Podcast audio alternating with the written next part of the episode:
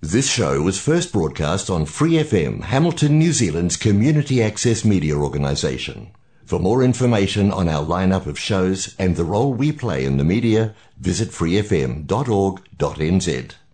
Hola, te damos la bienvenida a la tercera temporada del programa Arritmia, presentado por Angie Rodríguez, coach de vida.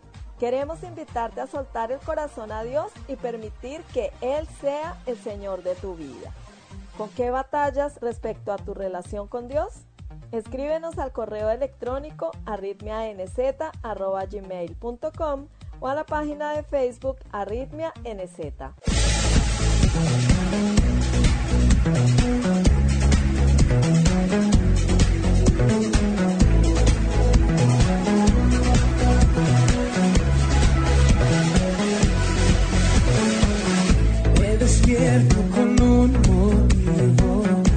No viniste al mundo por casualidad. Formas parte de un gran plan. Encontrar el propósito de tu vida es tu misión. No es tarea fácil, pero juntos podemos lograrlo. Serás plenamente feliz. Arritmia, cuando todo pierde sentido.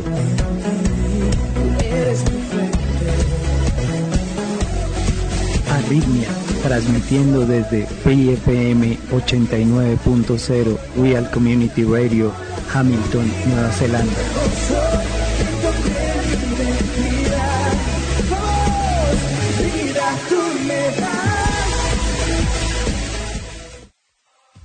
¿Cómo te sientes el día de hoy? Yo me siento segura y me quiero llevar culminar. Pedimos la bendición de Dios para iniciar con nuestro programa del día de hoy. Amado Padre, permite que tu palabra sea escrita con tinta indeleble en nuestros corazones, que deseemos hacer tu voluntad, obedecerte, que nuestros sentidos espirituales se sensibilicen y que podamos caminar contigo, seguros de que a tu lado nada ni nadie nos podrá hacer daño. Gracias Padre por ministrar a nuestra vida. Te amamos. Amén. El tema de hoy es enfoque. Tercera temporada. Arritmia. Sé que uno de los propósitos de Dios para nuestra vida es que seamos embajadores suyos aquí en la tierra, en el lugar en el que nos colocó, en nuestra esfera de influencia. Un día en el que mi corazón ardía por predicar su palabra, Él me dijo, no tengas miedo, de ahora en adelante pescarás personas. Lucas 5:10. Ese día lloré y lloré y lloré. Fue una hermosa promesa. Yo no sabía cómo lo haría, pero sabía que Él me capacitaría, me dotaría y me equiparía para hacerlo. Y lo más importante, comenzó como comienza casi siempre conmigo. No temas. Desde que fui salva por mi fe en Jesucristo, entendí el precioso valor del regalo de la salvación. Qué bien, yo ya era salva, pero ¿y qué de los que aún no? Dios ha puesto en mi corazón ese dolor por los que aún no son salvos, porque Dios no quiere que nadie perezca, sino que todos se arrepientan. Nos lo dice en 2 de Pedro 3:9. Sin embargo, yo a veces batallo con mi frustración. Por un lado, es como que quisiera que las personas a quienes les hablo del Evangelio me copien inmediatamente, se conviertan y ya fueran salvas. Y por el otro, me preguntaba si tenía sentido hablar de Dios a personas que creen en Dios ya de alguna manera, en lugar de tener la oportunidad de hacerlo a personas que jamás han oído hablar de Él. Bueno, Dios tiene provisión para todo lo que podamos requerir en nuestro caminar cristiano, para cada temor, para cada duda, para cada necesidad, para cada frustración. Nuestra labor es desear hacer su voluntad y Él nos muestra el cómo. Hoy les compartiré lo que Dios me enseñó respecto a mi frustración al compartir el Evangelio. Dios me enseñó que nadie convierte a nadie. Nosotros nos salvamos. Esa es labor del Espíritu Santo. El Espíritu Santo es la promesa cumplida que hizo Jesús cuando estuvo en esta tierra y estableció el nuevo pacto. Jeremías 31:33 dice, Este es el pacto que después de aquel tiempo haré con el pueblo de Israel, afirma el Señor. Pondré mi ley en su mente y la escribiré en su corazón. Yo seré su Dios y ellos serán mi pueblo. Y en Hechos 2.32 al 33 dice, a este Jesús Dios lo resucitó y de ello todos nosotros somos testigos. Exaltado por el poder de Dios y habiendo recibido del Padre el Espíritu Santo prometido, ha derramado esto que ustedes ahora ven y oyen.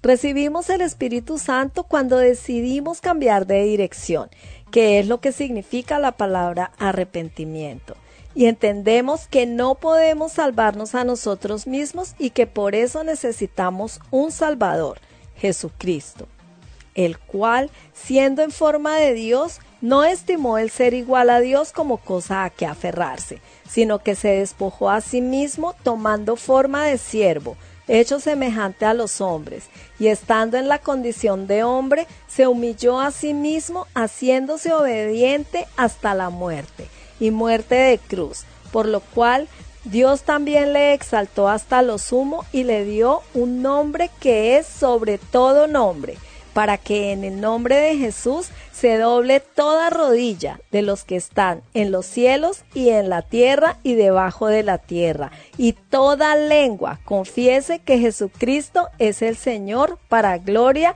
de Dios Padre. Amén.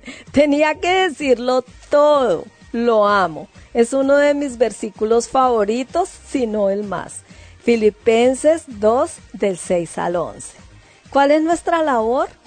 Ir y hablar de las cosas que Dios ha hecho en nuestra vida, compartir la palabra de Dios. Mateo 28 del 19 al 20 dice, Por tanto, id y haced discípulos a todas las naciones, bautizándolos en el nombre del Padre y del Hijo y del Espíritu Santo enseñándoles que guarden todas las cosas que os he mandado, y he aquí yo estoy con vosotros todos los días hasta el fin del mundo. Amén.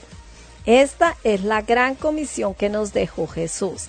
La encontramos en los Evangelios de Mateo, capítulo 28 del 16 al 20, Marcos 16 del 14 al 18, Lucas 24 del 36 al 49 y Juan 20 del 19 al 23. Así que Dios me mostraba que no tengo por qué sentirme frustrada. Yo debo cumplir con mi parte, sin desenfocarme, contar cuán grandes cosas Dios ha hecho en mi vida, cuánto lo amo, cuánto me ama a mí y cuánto te ama a ti, cuán bueno es Él y orar, orar orar sin cesar. Segunda de Corintios 5:20 al 6:2 dice, Así que somos embajadores en nombre de Cristo.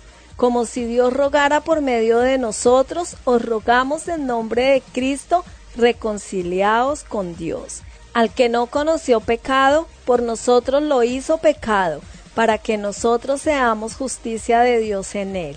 Así pues, nosotros como colaboradores suyos os exhortamos también a que no recibáis en vano la gracia de Dios, porque dice, en tiempo aceptable te he oído y en día de salvación te he socorrido. Ahora es el tiempo aceptable, ahora es el día de la salvación. Como digo siempre, trabajo en equipo. Nosotros hacemos nuestra parte y Él se encarga del resto. Él sabe cómo hace cada cosa. Su voluntad es buena, agradable y perfecta, y su tiempo también lo es. ¿Y tú, con qué batallas en tu caminar con Dios?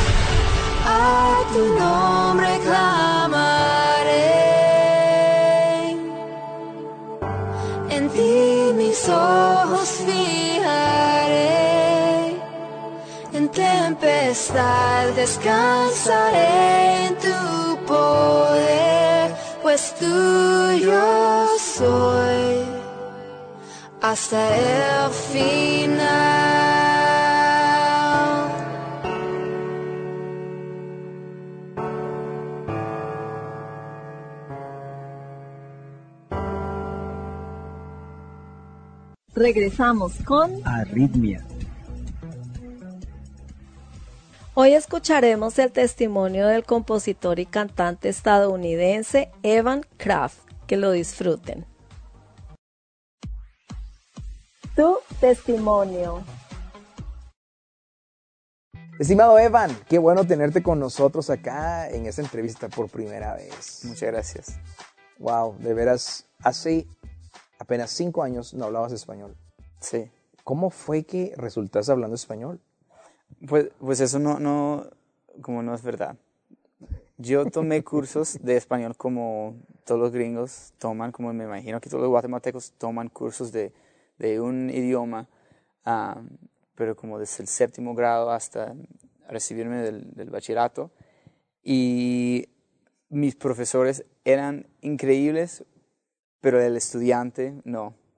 Ah, no, pero la verdad, como de, de todos los estudiantes, yo estudiaba más. Me, encantaba estudiar. como leí libros, veía telenovelas, todo. Ah, y los demás como era solo para terminar el colegio, pero me encantó y, y después fui a estudiar en España, después me enamoré de Latinoamérica y aquí estoy, hablando en lenguas. en el lenguaje del cielo. Sí, exacto. Ser norteamericano, estar en Latinoamérica, ¿qué riqueza encontrás en lo común de Latinoamérica? ¿Cómo somos nosotros? ¿Qué te gusta de los latinoamericanos? La, intimidad de la familia, el valor de la familia. Porque eso hoy, yo sé que, que no es, como no pasa en todas las familias aquí tampoco, pero en los Estados Unidos es muy normal tener un televisor al lado de la mesa y es que yo como y después mi papá llega, llega a casa y él come algo y, tenemos cinco cenas diferentes, tenemos el televisor, estamos eh, como todos trabajando, caminando, corriendo y, y en Latinoamérica hay, un valor como, eh, no importa si tu familia vive una hora, dos horas de tu casa, lo ves de, de menudo. Y yo vivía 10 años como a 5 minutos de, de, mis primos y yo los veía como cada dos veces, cada, dos meses.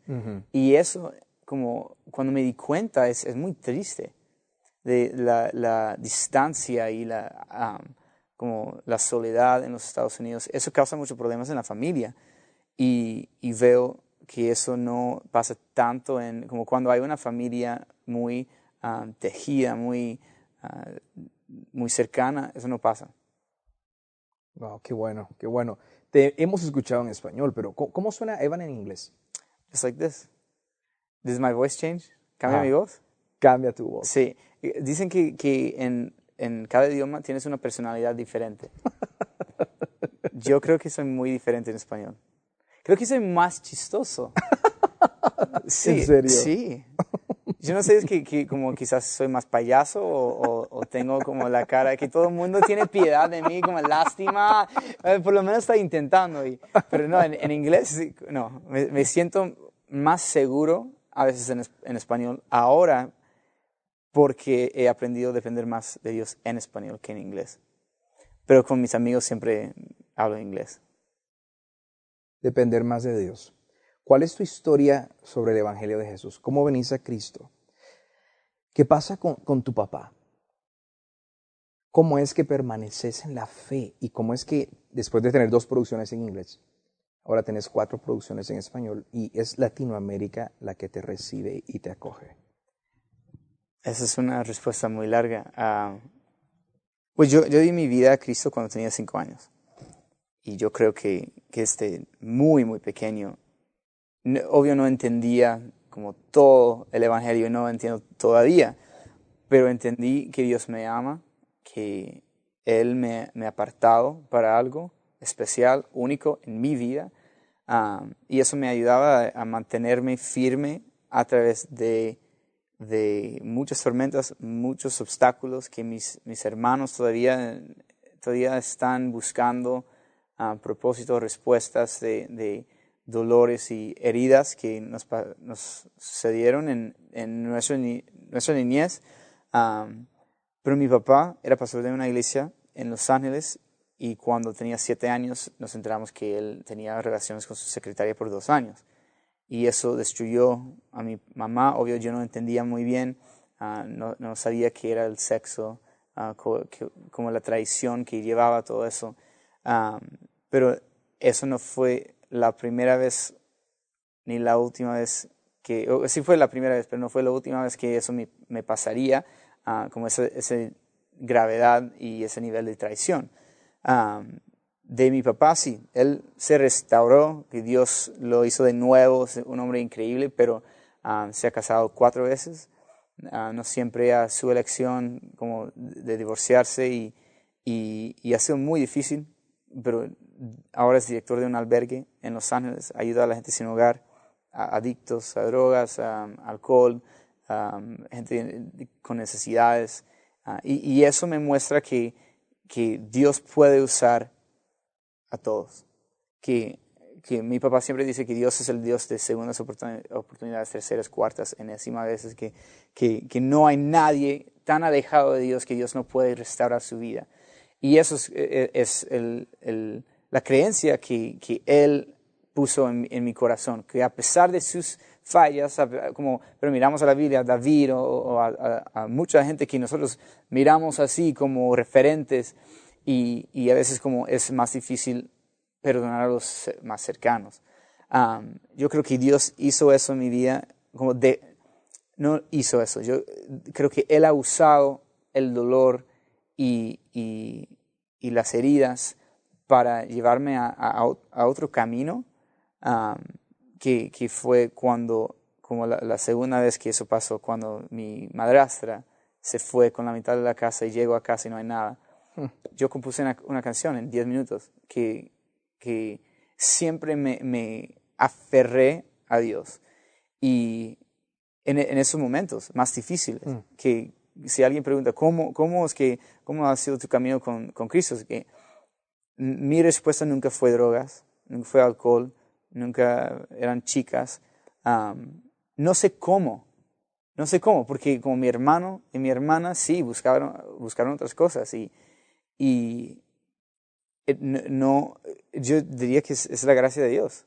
Y después, muchas cosas, otras cosas pasaron y, yo trabajaba en la iglesia de mi tío y él iba a ser pastor de una iglesia muy grande y, salió que él había hecho lo mismo cuando yo tenía siete años, trece años después, en la misma iglesia, en la misma posición de autoridad con su secretaria. Y eso me dolió mucho más porque yo había puesto mucha confianza en mi tío, um, que Dios ha restaurado su vida completamente um, y, él y su esposa se quedaron juntos. Uh, mis primas han sido muy dañadas heridas por esa experiencia y, y pero eh, cada vez aprendo que no puedo confiar en el hombre, sino en Dios. Eso no, no, no lo digo como, ah, yo no confío en hombre, como, no, no, no es amargura, es una realidad. Que, que mi confianza, cantamos eso siempre, que mi confianza está en Jesús, pero yo tengo que aprender a como amar, porque amar es confiar que en, en, en, el hombre, pero en una manera de, de, saber que no es mi principio, no es mi fin, que Dios es mi roca. Y, así yo puedo empezar a, a, trabajar con hombres otra vez y, y, y confiar en, o amar a alguien. Eso, como uno de mis miedos, alguien me preguntó ayer, ¿qué es, qué es mi miedo? Mi miedo es caer en la misma trampa de mi, de mi familia. Que eso es, un miedo muy grande. Que, que, también yo sé que yo he hecho cosas diferentes. Yo intento ser muy, muy honesto. pero eso es, es obvio, como decir que yo no quiero divorciarme, yo no quiero ah, perder mi ministerio simplemente por algo que, que, que placentera por 10 minutos y, y, y, perder años y años y años de, trabajo, inversión y bendición de Dios. Mi vida ha sido una locura, pero eso me ha llevado a, Latinoamérica, no, no porque como me echaron fuera de la iglesia en inglés, no, no fue nada así, pero que mi enfoque, como yo puse mucha confianza en mi talento, en, en, en, mi familia, en todo eso, y durante todo ese dolor Dios me llevó a México en un viaje porque él me llevó a otra cultura que no me conocía. La gente me conocía como hijo de, nieto de, sobrino de, siempre. Y llevándome a Latinoamérica, eh, como todo el mundo piensa que mi nombre es asociado con, asociado con queso o con, con una marca. queso. sí. Y, y o, Evans, eh, plural, y no, no saben ni decir mi nombre, no saben quién soy. Y Dios empieza a, a, a sanarme yo viví, con misioneros y, viendo otra vez el amor de Dios, viendo por qué como di mi vida a Cristo. Y eso ha sido como la, la, el, el, lema y también la meta de, de este ministerio que, que, ya somos muchos, somos como un equipo, un equipo de, de cinco o seis chicos, ah, vivimos juntos, es una locura vivir con como chicos de veinte y pico años que, que, son todos solteros. Eso es peligroso Ah, no sé cómo Dios nos, nos cuida, cómo nos mantiene firme, pero es, es su gracia. Y, y quiero seguir con eso. Me encanta. Yo veo como la... la eh, hay, hay, una parte en la Biblia de, de, David, cuando vemos eh, su historia y, y cuando él se acuesta con... Um, Betsabe. Betsabe, sí. Um, y, y, él la ve bañándose en el, en el techo y, y, todo eso pasa y él, él mata a su esposo y Natanael viene a él y dice, has pecado contra tu, Dios. Mira lo que Él te ha dado. Y si no fuera suficiente, solo tenías que pedir. Hmm. Yo creo que como eso es, es, eso es una teología de hijo. Porque como yo, si yo, yo sé que yo soy hijo de Dios, amado, como yo vivo en, en, en, su favor, que, que me ama, que David dice que como si tus hijos, eh, si tus padres de esta tierra saben cómo dar buenos regalos, cuánto más tu Padre Celestial.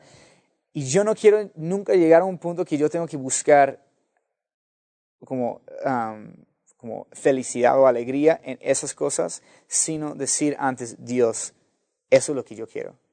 Tercera temporada. Arritmia.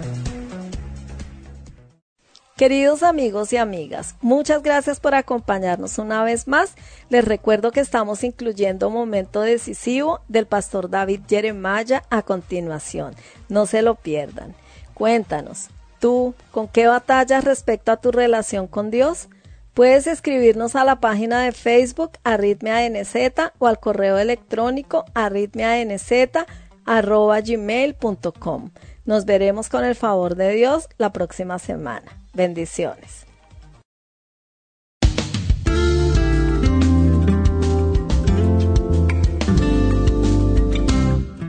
¿Alguna vez alguien le ha dicho que eso de la resurrección de Jesucristo es simplemente un mito, cuento de hadas o leyenda folclórica? ¿Sabía usted que hay más evidencia actual que verifica que la resurrección de Jesucristo en realidad sucedió de lo que generalmente se piensa? Pues bien, hoy en Momento Decisivo, el doctor David Jeremiah nos presenta unas pocas de esas evidencias en su mensaje, celebrando la resurrección de nuestro Señor, haciendo un paréntesis en la serie actual que estamos presentando.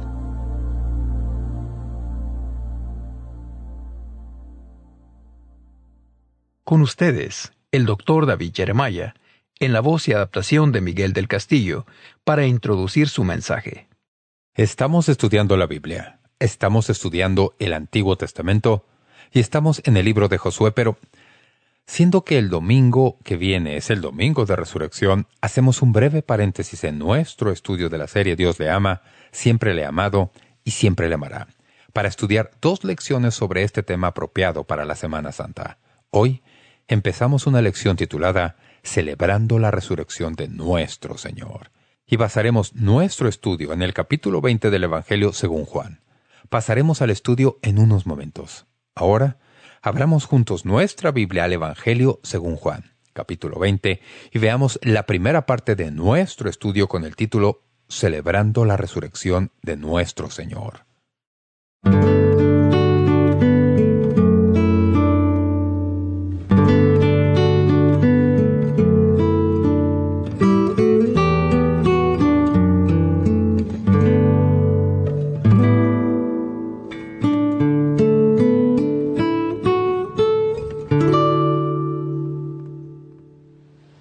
Hay un drama corto titulado El largo silencio. En un lugar dice más o menos así. Al fin de los tiempos, miles de millones de personas están esparcidas en la gran llanura ante el trono de Dios. La mayoría se agazapa por la resplandeciente luz que tienen delante, pero algunos grupos hacia el frente están hablando acaloradamente entre ellos, no corridos por la vergüenza, sino con beligerancia. ¿Puede Dios juzgarnos? dice uno de ellos. ¿Cómo puede Él saber algo en cuanto al sufrimiento? replica una preciosa pelirroja. Rasga una manga para revelar un número tatuado en un campamento nazi de concentración. Nosotros aguantamos terror, tortura, flagelación y muerte. En otro grupo, un joven negro se baja el cuello de la camisa. ¿Qué tal en cuanto a esto? Dice, exige, mostrando la horrible cicatriz de una cuerda, linchado por el único crimen de ser negro. En otro grupo, un adolescente encinta con ojos hinchados murmura, ¿por qué debo yo sufrir? No fue mi culpa. Más hacia afuera en la llanura hay cientos de tales grupos. Cada uno tiene una queja contra Dios por el mal y el sufrimiento que Él ha permitido en su mundo. Qué suerte tiene Dios al vivir en el cielo en donde todo es dulzura y luz, en donde no hay ni llanto, ni temor, ni hambre, ni odio. ¿Qué sabe Dios de todo lo que el hombre se ha visto obligado a soportar en este mundo? Dios lleva una vida bastante protegida, dicen. Así que cada uno de estos grupos envía a su dirigente escogido porque es el que más había sufrido. Un judío, un negro, una persona de Hiroshima horriblemente deformada, un artrítico y una víctima de talidomida. Y en el centro de la llanura consultan uno con otro. Finalmente, están listos para presentar su caso y es bastante ingenioso. Antes de que Dios pueda calificar para ser juez de ellos, Él debe atravesar lo que ellos han atravesado. Su decisión fue que Dios debía ser sentenciado a vivir en la tierra como hombre, que Él naciera como judío y que se pusiera en tela de duda la legitimidad de su nacimiento, que se le diera una obra tan difícil que incluso su propia familia pensara que había perdido la cabeza cuando trate de hacerla que fuera traicionado por sus amigos más íntimos, que enfrentara acusaciones falsas y que fuera juzgado por un jurado prejuiciado y declarado convicto por un juez cobarde, y que sea torturado. Al final, que se le deje ver lo que significa estar terriblemente solo y dejado para morir. Que muera, de modo de que no haya duda de que ha muerto y que haya una gran hueste de testigos para verificarlo. Después de que cada dirigente anunciara su porción de la sentencia, fuertes murmullos de aprobación surgen desde la muchedumbre que se ha reunido en la gran llanura ante el trono de Dios. Y cuando el último ha terminado de pronunciar la sentencia, hubo un gran silencio. Este es el título de la obra, El largo silencio. Nadie pronunció ni una sola palabra más. Nadie se movió, porque de repente todos supieron que Dios ya había cumplido su sentencia. Y sea lo que sea que usted sepa en cuanto al Evangelio bíblico, por favor, sepa esto. La muerte de Cristo fue Dios viniendo a vivir en el cuerpo de un hombre y a sufrir la sentencia de la muerte por toda la humanidad, sintiendo el dolor y la tortura que toda la humanidad ha sentido. La Biblia nos dice que Él fue probado en todo como hombre, excepto por el pecado. Y cuando murió esta muerte la cruz, murió verdaderamente. De hecho, no se puede establecer la verdad de la resurrección si primero no hemos establecido que Él murió.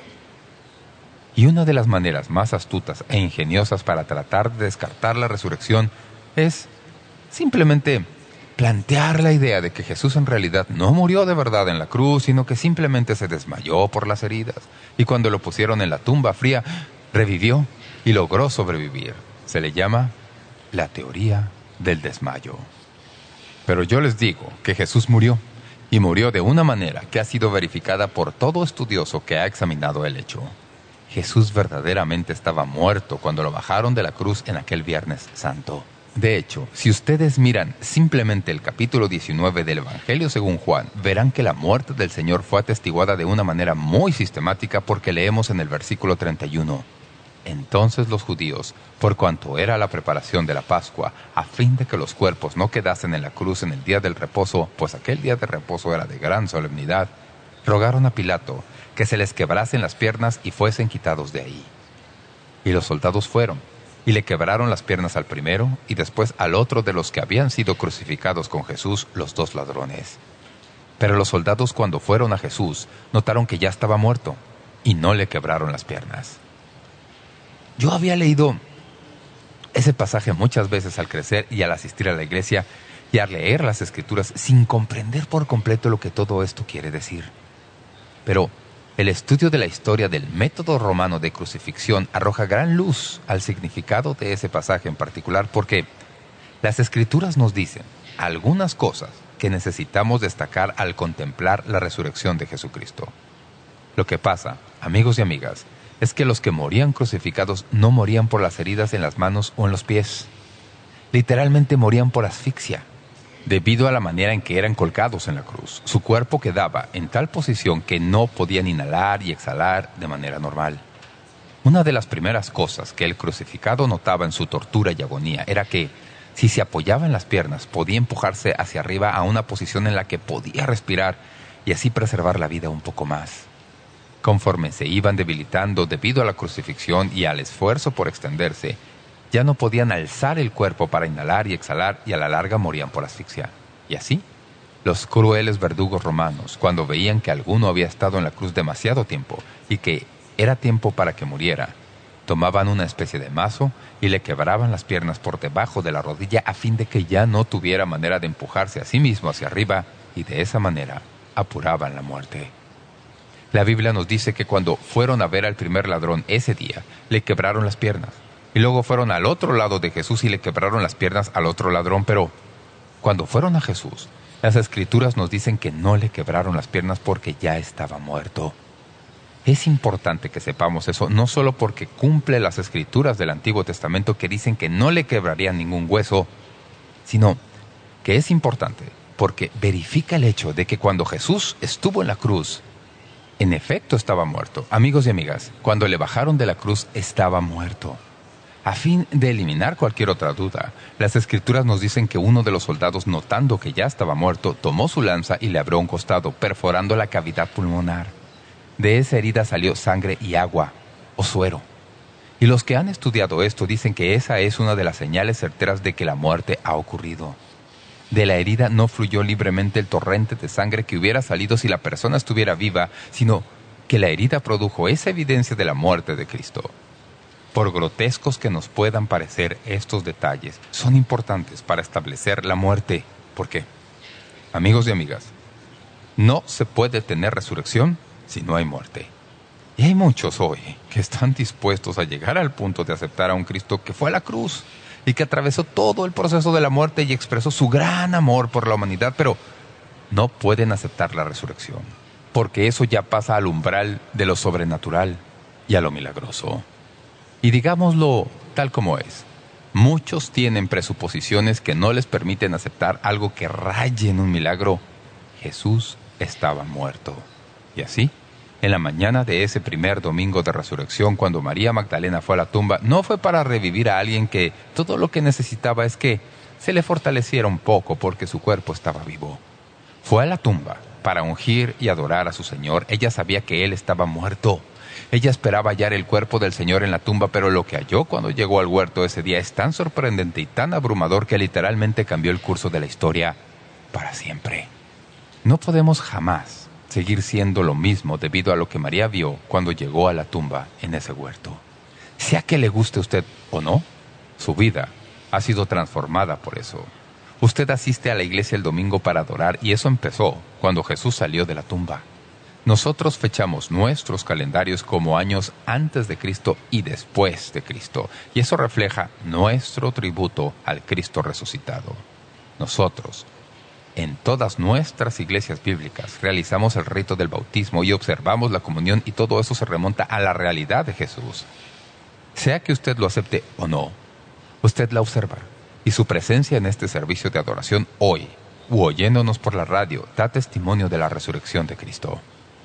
Sería interesante si pudiéramos de alguna manera retroceder en el tiempo a los días cuando María Magdalena vivía y tal vez acompañarla a la tumba en el huerto ese día. Quisiera pedirle, si puede hacerlo, simplemente que de cierta manera me acompañe mentalmente por ese sendero y veamos lo que ella vio. Tratemos de determinar qué fue lo que captó su atención ese día al ir a la tumba del huerto esperando hallar ahí al cuerpo de su Señor y en lugar de eso, hallar una serie de eventos que la llevaron a nunca volver a ser la misma mujer después de ese día. Lo primero que notamos es que María Magdalena vio que la piedra había sido quitada de la tumba. En el versículo 1 del capítulo 20 de Juan nos dice, el primer día de la semana, María Magdalena fue de mañana, siendo aún oscuro al sepulcro, y vio quitada la piedra del sepulcro. Mateo anota en su relato que era una piedra grande. Marcos dice que era muy grande. Algunos manuscritos no bíblicos, sino seculares, dicen que la piedra era tan grande que se necesitaban 20 personas para moverla. Ahora, a fin de entender el impacto de lo que María vio ese día, hay que saber algo acerca de las prácticas judías para los entierros. Ellos no enterraban a los muertos como nosotros, no tenían las maneras modernas de embalsamar. A una persona muerta la envolvían con tiras anchas de tela casi como si estuvieran envolviendo una momia. Entre las capas de tela ponían diversas especies. Como alguien dijo, lo embalsamaban de afuera hacia adentro. Y luego ponían a su ser querido fallecido en una tumba, que, para los que eran acomodados, como lo era José de Arimatea, por lo general, era una tumba que había sido tallada en una roca, excavada en roca sólida. Ahora bien, a fin de que un entierro judío tuviera lugar de inmediato, y a fin de atender esto lo más pronto como fuera necesario, preparaban la tumba con años de anticipación antes de que fuera necesitada. Cuando el individuo moría, llevaban el cuerpo y lo ponían sobre una tarima que había sido tallada en la pared de la tumba y después hacían rodar una piedra en la entrada a fin de sellar la tumba. Lo que hacían era excavar un canal frente a la entrada de la tumba o lo que pudiéramos llamar una especie de ranura. Entonces tallaban una piedra de tamaño suficiente para cubrir la entrada de la tumba y la hacían rodar hacia abajo por la ranura o canal inclinado. Y la trancaban con una cuña a fin de que cuando llegara el momento pudieran poner el cuerpo en la tumba y al quitar la cuña, la piedra rodaba hacia abajo al punto más bajo, que quedaba justo frente a la entrada. Y ahí es donde la piedra quedaba, sellando la tumba para siempre. Algunos ingenieros han estudiado qué clase de piedra se necesitaría para cubrir esa entrada a una tumba que tendría una altura de como metro y medio. Después de un estudio cuidadoso, Dicen que la piedra debe haber tenido tamaño suficiente como para pesar entre una tonelada y media o dos. Y cuando se leen los relatos de los evangelios, especialmente aquí, en el Evangelio según Juan, se lee en el versículo 1 que cuando María llegó a la tumba en el huerto, vio que la piedra había sido quitada. El vocabulario en el griego del Nuevo Testamento no es simplemente que había sido hecha rodar hacia arriba por el canal a un lugar más alto y atrancada con una cuña. Literalmente dice que la piedra, esta piedra que pesaba entre una y dos toneladas, había sido levantada en vilo y arrojada a alguna distancia y se hallaba en otro lugar por sí sola. Y eso es totalmente inexplicable, aparte de algo que haya ocurrido milagrosamente. Cuando María vio eso, supo que algo estaba ocurriendo. Vio la piedra, no frente a la entrada de la tumba, ni en su canal, sino en un lugar aparte. De inmediato, ella se preguntó ¿Qué es lo que todo eso significaba? Aquí tenemos el testimonio silencioso de la tumba vacía. Las escrituras nos dicen que ella fue a la tumba y que entró y miró adentro y descubrió no solo que la piedra había sido quitada de la entrada de la tumba, sino que el sepulcro estaba vacío. Aprendemos esto al leer sus palabras, cuando ella corre de regreso para decirle a sus seres queridos lo que acababa de descubrir. Aprendemos que lo que ella halló en la tumba fue que Jesús, que se suponía que debía estar ahí, ya no estaba. Lean conmigo en el versículo 2. Entonces corrió y fue a Simón Pedro y al otro discípulo, aquel al que amaba Jesús, y les dijo, se han llevado del sepulcro al Señor y no sabemos dónde le han puesto. María se dio cuenta de que la tumba estaba vacía. No era lo que ella esperaba. Esto fue una sorpresa total para ella. Una de las cosas que a menudo nos perdemos cuando leemos los relatos del Nuevo Testamento es que los discípulos y los que estaban más cerca de Jesús, aunque el Señor les había dicho muchas veces que Él volvería de la tumba, ellos no le creyeron. Ellos probablemente espiritualizaron esa verdad. No comprendían que lo que Jesús les estaba diciendo sería literalmente verdad. Y así, María no esperaba hallar vacía la tumba. Cuando halló que estaba vacía, se dio cuenta de que algo muy singular había sucedido. A fin de que podamos en realidad captar la magnitud de este evento, amigos y amigas, debemos recordar que los discípulos empezaron a predicar en Jerusalén que Cristo había resucitado de los muertos apenas a corta distancia de la tumba. Si lo que ellos estaban enseñando no fuera un hecho, todo lo que cualquiera tendría que hacer era ir al sepulcro en donde habían enterrado el cuerpo y exhibir el cadáver de Jesucristo. Pero nadie pudo hacerlo porque la tumba estaba vacía. El doctor Paul Meyer, gran apologista de la fe, escribe, si toda la evidencia se pesa con todo cuidado y con equidad, es en verdad justificable de acuerdo con los cánones de la investigación histórica concluir que el sepulcro de José de Arimatea en el cual Jesús fue sepultado estaba en realidad vacío en la mañana del primer domingo de resurrección. y ninguna hebra de evidencia se ha descubierto hasta la fecha en fuentes literarias o en la arqueología que jamás haya refutado esta declaración. Permítanme decirles algo. Puedo asegurarles que si alguien alguna vez descubre algo que demostrara que la tumba no estaba vacía en ese primer domingo de resurrección, se le oiría se le oiría porque los más grandes agnósticos, los más grandes maestros bíblicos de falsa ideología, los más grandes herejes de nuestro día, han pasado toda su vida tratando de demostrar que la resurrección es falsa, sabiendo que si pudieran socavar la resurrección de Jesucristo destruirían el Evangelio para siempre. Lo interesante es que al leer los relatos de sus esfuerzos para hacerlo, la mayoría de ellos fueron acumulando evidencia que ellos pensaban que demostraría que Jesús no resucitó y muchos de ellos se convirtieron a Cristo en el proceso porque quedaron completamente abrumados con la evidencia de su resurrección que no pudieron negarla. C.S. Lewis, Lord Littleton y podría mencionar muchos otros que han hallado que la tumba en efecto estaba vacía. El testimonio silencioso de la tumba vacía fue la segunda cosa que María vio ese día. Bien, la piedra fue quitada y el sepulcro estaba vacío. Y en los versículos 3 al 8 descubrimos algo más allá de eso. Y salieron Pedro y el otro discípulo y fueron al sepulcro. Corrían los dos juntos, pero el otro discípulo, y a quien se refiere la frase otro discípulo, es el mismo apóstol Juan, y este es su evangelio. Y quiero que entiendan esto. Él se siente apenado de mencionar su propio nombre porque es un individuo modesto. Así que corrían los dos juntos, pero el otro discípulo corrió más a prisa que Pedro y llegó primero al sepulcro. Y bajándose a mirar, vio los lienzos puestos ahí, pero no entró. Luego llegó Simón Pedro tras él y entró en el sepulcro y vio los lienzos puestos ahí y el sudario que había estado sobre la cabeza de Jesús, no puesto con los lienzos, sino enrollado en un lugar aparte. Entonces entró también el otro discípulo, que había venido primero al sepulcro, y vio y creyó. En tercer lugar, los lienzos sepulcrales quedaron. Ahora, permítanme decirles algo. Esto es mucho más poderoso de lo que parece a primera vista. Todos los registros de los evangelios, Marcos, Lucas, Mateo y Juan, juntos, dan un relato que nos ayuda a entender por qué las escrituras ponen tanto cuidado para decir que cuando Juan y Pedro vieron lo que había en la tumba, creyeron. En realidad, no es acertado decir que la tumba estaba vacía, ¿verdad? Porque en la tumba estaban los lienzos.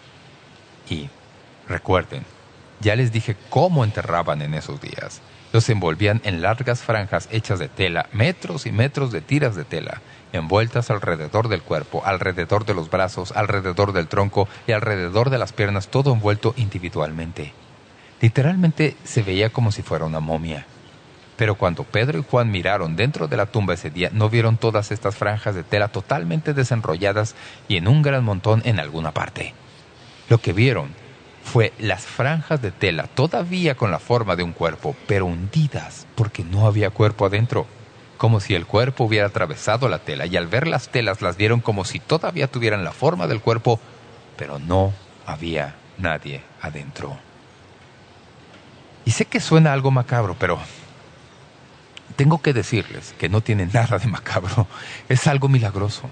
Jesús simplemente atravesó los lienzos y entonces, como el Salvador recientemente resucitado, tomó el sudario que tenía alrededor de la cabeza y lo dobló como uno doblaría una servilleta y lo puso a un lado en la tumba y salió victorioso de la tumba. Y cuando Juan y Pedro vieron eso, no había manera de explicarlo. No lo sé. Habrían dicho, vaya. ¿En ese entonces? No lo sé. Tampoco sé lo que usted hubiera dicho, pero estoy seguro de que sus corazones empezaron a latir más rápido y entonces empezó a venirles el recuerdo de algunas de las cosas que el Señor les había dicho en cuanto a su resurrección. Así que la piedra fue quitada, el sepulcro estaba vacío y los lienzos proclamaban a gritos que Jesús había cumplido su promesa. La Biblia nos dice en el versículo 11 que María volvió a la tumba y se quedó afuera llorando. Esta es María Magdalena, la que primero llegó al sepulcro en esa mañana de resurrección. Leemos, y mientras lloraba, se inclinó para mirar dentro del sepulcro y vio a dos ángeles con vestiduras blancas que estaban sentados el uno en la cabecera y el otro a los pies, donde el cuerpo de Jesús había sido puesto, y le dijeron, «Mujer, ¿por qué lloras?» Les dijo, porque se han llevado a mi Señor y no sé dónde le han puesto. Podría decirles que a menudo, cuando leo la Biblia, pienso en si pudiera regresar y estar ahí apenas para un evento. Me hubiera gustado que hubiera sido ese. Puedo decirles muchas cosas que me hubiera gustado haber visitado, pero he estado pensando esta semana que si pudiera escoger un acontecimiento que tuviera algo que ver con la pasión de nuestro Señor, me gustaría haber estado en el huerto, tal vez escondido detrás de un árbol cuando esto sucedió entre María y Jesús. Un dramaturgo ha tratado de poner en el evento el drama que se merece y ha escrito esto. Dolorosamente sola, María camina hacia el sepulcro, dando rienda suelta a sus gemidos angustiosos por su Señor crucificado y la tumba vacía. Sintiéndose impulsada a mirar adentro, ella entra. De repente, por entre las lágrimas, ve a dos jóvenes, en vestidos blancos, sentados en donde habrían estado la cabeza y los pies del cuerpo. Y como si ellos hubieran estado esperándola, le dicen, «Mujer, ¿por qué lloras?»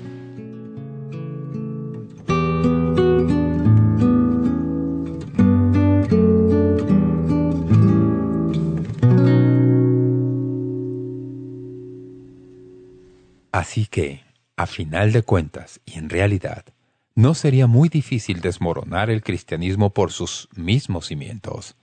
Todo lo que alguien tendría que hacer es encontrar evidencia que refute de manera incuestionable la resurrección del Señor Jesucristo. Como lo he dicho en varias ocasiones, y lo repito, muchos han tratado de hacerlo, en diferentes épocas. Nadie, jamás lo ha logrado, y al contrario, la evidencia que han encontrado verifica, ratifica y afirma que la resurrección de Jesucristo sucedió en verdad tal como se relata en las Sagradas Escrituras. Hoy es Viernes Santo, el día en que recordamos de manera especial la crucifixión y muerte de nuestro Salvador, el Señor Jesucristo. Es muy posible que en su iglesia se celebre en un servicio especial de Viernes Santo, pero Permítame también recordarle que Momento Decisivo no se transmite ni el sábado ni el domingo, así que sobre todo esperamos que usted asista este domingo a su iglesia, tal como lo oye. Queremos animarle a que se reúna en la casa del Señor con el pueblo de Dios. Espero que usted asista a una iglesia en donde se enseñe la palabra de Dios y en donde se honre y se ensalce a Jesucristo, en donde usted pueda brindar ministerio y servicio a otros y ser bendición para otras personas. Usted dice, pues bien, no necesito ir a la iglesia. Sí, la necesita. La Biblia nos anima y nos instruye a que lo hagamos así. Pero esto es lo importante. Hay personas en su congregación que necesitan aquello para lo que Dios le ha equipado. Usted tiene dones para ministrar a otros, tal como otros le ministran a usted. Así que, como su pastor radial, le animo a que usted asista a su iglesia este domingo. Hágalo una prioridad para usted y su familia. Dios honrará eso, y usted será bendecido y recibirá estímulo. Retomaremos este tema el lunes, cuando nos reunamos otra vez al continuar nuestro estudio de la resurrección de Jesucristo aquí, en Momento Decisivo. Les habla David Jeremiah, y es mi privilegio estar con usted todos los días, de lunes a viernes, y abrir juntos las Sagradas Escrituras. Que tenga un buen día. Volveremos a verlo el día lunes, por esta misma estación y a esta misma hora.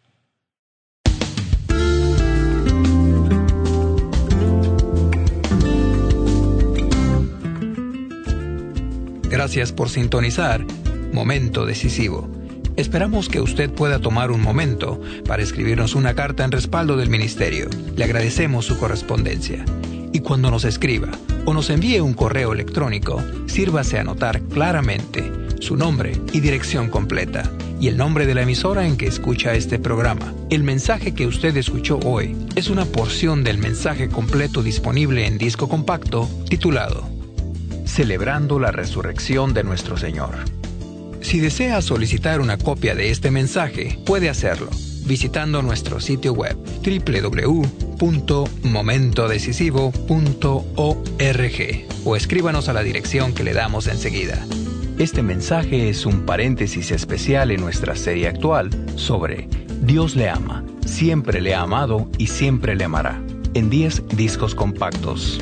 Para más información sobre cómo conseguir estos mensajes que ofrecemos, puede visitar nuestro sitio web www.momentodecisivo.org o escríbanos a Momento Decisivo, P.O. Box 3804, San Diego, California 92163, Estados Unidos de América. Sintonícenos nuevamente el próximo lunes para estudiar juntos la palabra de Dios aquí en Momento Decisivo con el doctor David Jeremiah. También puede escuchar Momento Decisivo cuando guste en nuestra página web, ubicada en momentodecisivo.org.